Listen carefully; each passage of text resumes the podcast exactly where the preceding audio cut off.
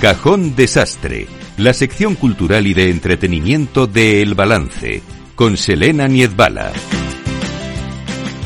Selena Niezbala, buenas noches. Muy buenas noches, Federico. La verdad es que metidos como estamos aquí en la dinámica del debate nacional, que no deja de ser intenso, claro, se nos olvida que existen muchos problemas por ahí afuera y mucha gente que huye de esos problemas. Así es, eh, desgraciadamente nosotros, eh, eh, bueno, desgraciadamente no, afortunadamente el papelón que tenemos pues no llega a alcanzar ciertas magnitudes humanitarias, vamos a decir, como conflictos como la guerra, que no se nos olvide que sigue una guerra entre Ucrania y Rusia, y Rusia abierta, que a esa guerra, a ese conflicto se suma también el que tenemos en Oriente Próximo, donde las tensiones pues no han disminuido ni mucho menos y mucho refugiado. Y esto provoca éxodos, efectivamente, y refugiados, y algunos vienen aquí a España y hay alguna ONG que se ha planteado la necesidad, con todo el sentido ¿no? del mundo, el de dar la razón del mundo, de hay que integrarlos. efectivamente, Federico. Y lo primero que hay que hacer para que una persona se integre, más allá de,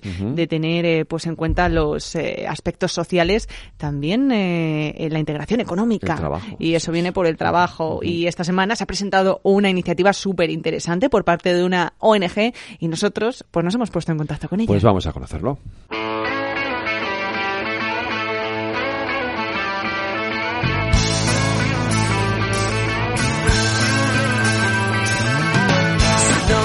Esta semana se ha presentado en España la coalición Tente España, en el que alrededor de 30 empresas como Amazon, BBVA o L'Oreal se han unido con un objetivo que hoy nos acerca a Amaya Elizalde. Ella es directora de la ONG Tent en España. Muy buenas tardes, Amaya. Buenas tardes. Bueno, cuéntanos lo primero de todo, ¿qué es Tent Partnership for Refugees, el nombre de esta ONG completo, y qué significa sobre todo esa alianza ¿no? que habéis llevado a cabo con tantas empresas en España esta semana? Mm, pues eh, TENT eh, es una red mundial de empresas comprometidas con la integración económica de las personas refugiadas y bueno, y hoy estamos emocionados porque anunciamos el lanzamiento de, TENT España, que es una coalición, un grupo de más de 30 grandes empresas eh, en España que, ayudan a las personas refugiadas a acceder al mercado laboral en nuestro país, eh, pues a través de oportunidades eh, laborales, pero también de preparación, ¿no? por el empleo. Eh, la red de TENT entiendo que a nivel global es mucho más amplia, aglutina en este caso a más de 300 empresas y ayuda a integrarse, digamos, económicamente, como bien has comentado, Amaya, también a través pues eh, de esa incorporación al mercado laboral a los refugiados eh, de varios países de procedencia, en este caso en el país de acogida, que, estaríamos hablando de España. Pero ¿de qué manera? Cuéntanos, estas empresas que se unen al proyecto solo ayudan a esa integración económica ofertándoles puestos de trabajo o a través eh, de TENT España, pues también lleváis a cabo otro tipo de medidas y actividades para eh, pues eh, promover que al final estos refugiados pues tengan una mejor acogida en España. Efectivamente, eh, TENT eh, ya cuenta con más de, de 350 eh, empresas ¿no? a, nivel, a nivel global y, bueno, nuestra misión al final es conectar a las personas refugiadas. En España también hay que incluir a los solicitantes de, asilo, que también tienen el derecho al trabajo.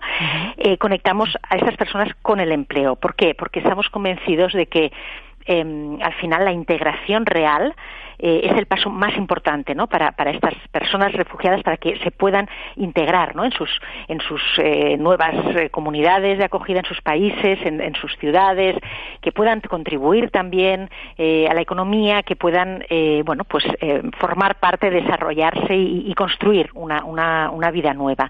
Entonces, a las empresas que se unen pues, a, a Tent España, alentamos, animamos a, que estas empresas pues, puedan tomar medidas, iniciativas para eh, hacer posible esa inclusión eh, laboral a través de principalmente la contratación. Esta es la medida que tiene más impacto en, la vida de una persona refugiada, eh, pero también, pues, por ejemplo, con, programas de formación. Hay empresas, pues, que forman, ¿no? A las a las personas, aportando, dotándoles de nuevas mm, capacidades, ¿no? Que, que hace que sea más fácil, pues, bueno, pues encontrar un empleo, ¿no?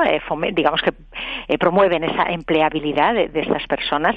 Y, también a través de un programa propio que tenemos eh, de mentoría, donde eh, pues empleados de estas empresas que se unen a Tente España de manera voluntaria pues pueden ejercer de mentores o mentoras, en este caso de mujeres refugiadas que, que, están en España.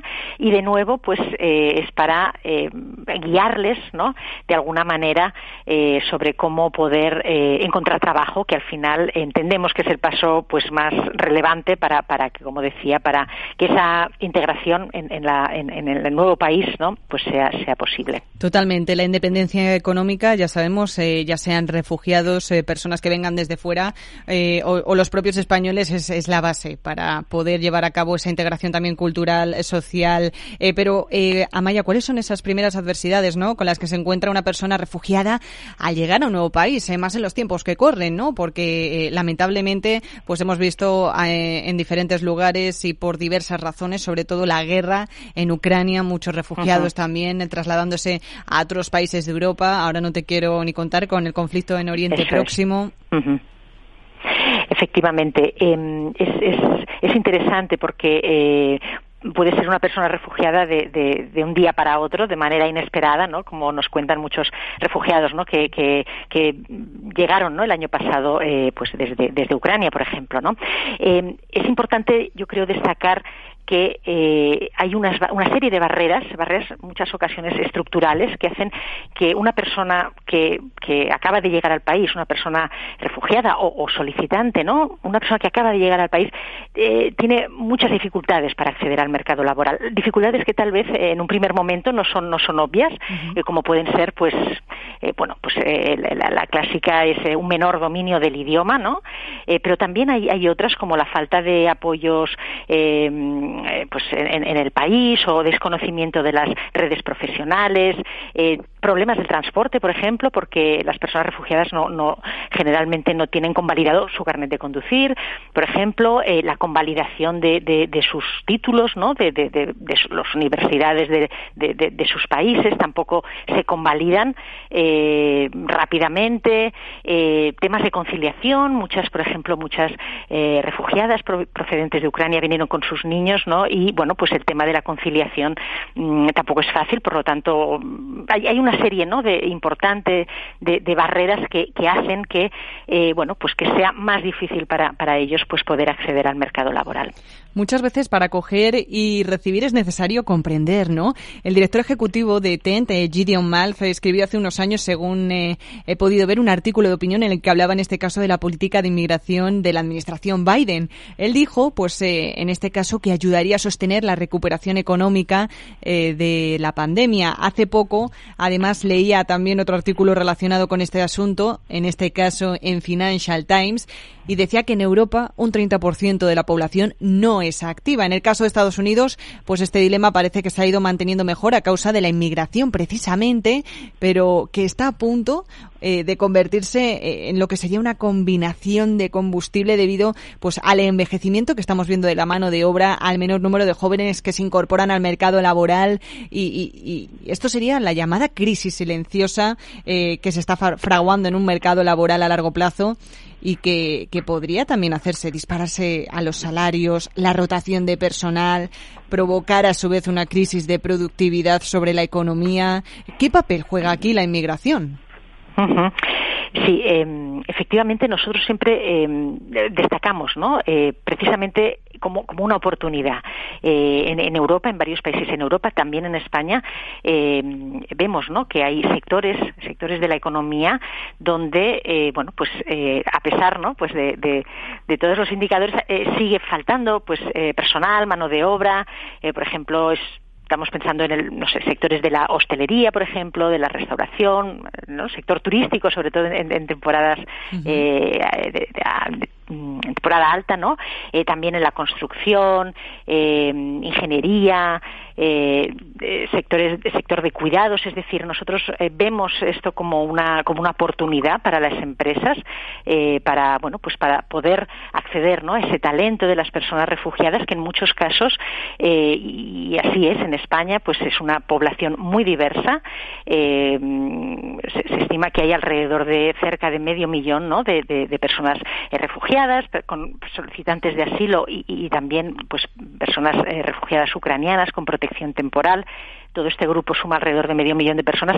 Hay una diversidad también importante en, en, eh, pues, eh, a, nivel de, formación, eh, de estudios, de lenguas, de países. Es decir, esa diversidad pensamos que aporta mucha riqueza a las empresas y bueno y, de manera especial tal vez pues también a aquellos sectores estratégicos, ¿no? Donde donde falta personal. Claro, es que es necesaria, más allá de que aporte esa riqueza también, por supuesto, es necesaria, lo estamos viendo como nos estamos quedando en muchos sectores sin esa mano de obra, mano de obra cualificada también. Entonces, eh, esto es la globalización. Eh, con más de 13 años de experiencia, Amaya, en organizaciones internacionales sin fines eh, de lucro, imagino que se aprenderá y mucho, se verán muchas cosas también, lamentándolo seguro que no son todas agradables, pero ¿qué es lo que más te ha impactado en estos años? Mm, yo diría que eh, es muy interesante no ver cómo eh, el sector empresarial, la comunidad empresarial, no, eh, pues hace frente muchas veces y, es muchas veces aporta soluciones, no. Esto lo hemos visto pues desde el estallido de la guerra, por ejemplo, en Ucrania el año pasado, pero pero también en la pandemia, es decir, ante momentos de crisis y yo diría de una manera importante la comunidad empresarial en España es es, es, es generosa, abre sus puertas, quiere ayudar de una manera genuina eh, por tanto, yo diría que yo me quedo, ¿no? Pues con, el poder, ¿no? Con, ese papel tan fundamental que puede ejercer la, comunidad empresarial eh, en alianza, pues por supuesto, con, organizaciones eh, que están en primera línea en muchas ocasiones ayudando, ¿no? Ayudando a, a, esas personas. Fíjate, es curioso, ¿no? Es importante que, que destaques esto porque muchas veces los empresarios, pues, son los señalados, pero en la mala dirección por no ayudar o cuando ayudan con sus obras caritativas son criticados por hacerlo de manera interesada. Entonces, eh, es importante en ocasiones ¿no? destacar cuáles son algunas de, las acciones que llevan a cabo eh, para ayudar y para eh, aportar ¿no? su granito de arena a muchos problemas sociales. ¿Os preocupa la relevancia que están ganando partidos políticos en todo el mundo que ahora mismo pues están centrando precisamente su línea ideológica o sus políticas en contra de la inmigración? Mm, efectivamente eh, vemos ¿no? con, preocupación pues esos movimientos nosotros desde TENT eh, pues apoyamos ¿no? y, animamos a que los gobiernos eh, de todos los países junto con la, comunidad empresarial ¿no? pues realmente reciban a, esas personas migrantes a esas personas refugiadas pues en, en, en, su, en, el país, en sus sociedades, ¿no? que, las integren porque verdaderamente es la manera de, eh, bueno, pues de, de, revertir la situación, de, de mm, y, de ofrecer ¿no? oportunidades, pero también de aportar pues eh, a la economía, de, de, de, generar ¿no? una, una, sociedad más, más próspera. Oye, pues una pregunta más, Amaya. ¿Cómo puede alguien que nos esté escuchando hoy en Capital Radio colaborar con Tente España? Pues eh, es muy fácil. Eh, nosotros eh, recomendamos que nos pueden escribir, por ejemplo, un email a la dirección info o bien pues que visiten nuestra nuestra web Tent Partnership for Refugees y allí también hay un, formulario de contacto y por supuesto pues estaremos encantados de, de ayudar ¿no? y de, explorar oportunidades pues con, empresas que piensen que pueden eh, pues dar esos primeros pasos también en la, en la integración de, personas refugiadas. Pues ahí se quedan con la información de Amaya Elizalde, directora de la ONG en España. Muchísimas gracias por habernos acompañado hoy en Capital Radio. Hasta una próxima. Muchas gracias, encantada.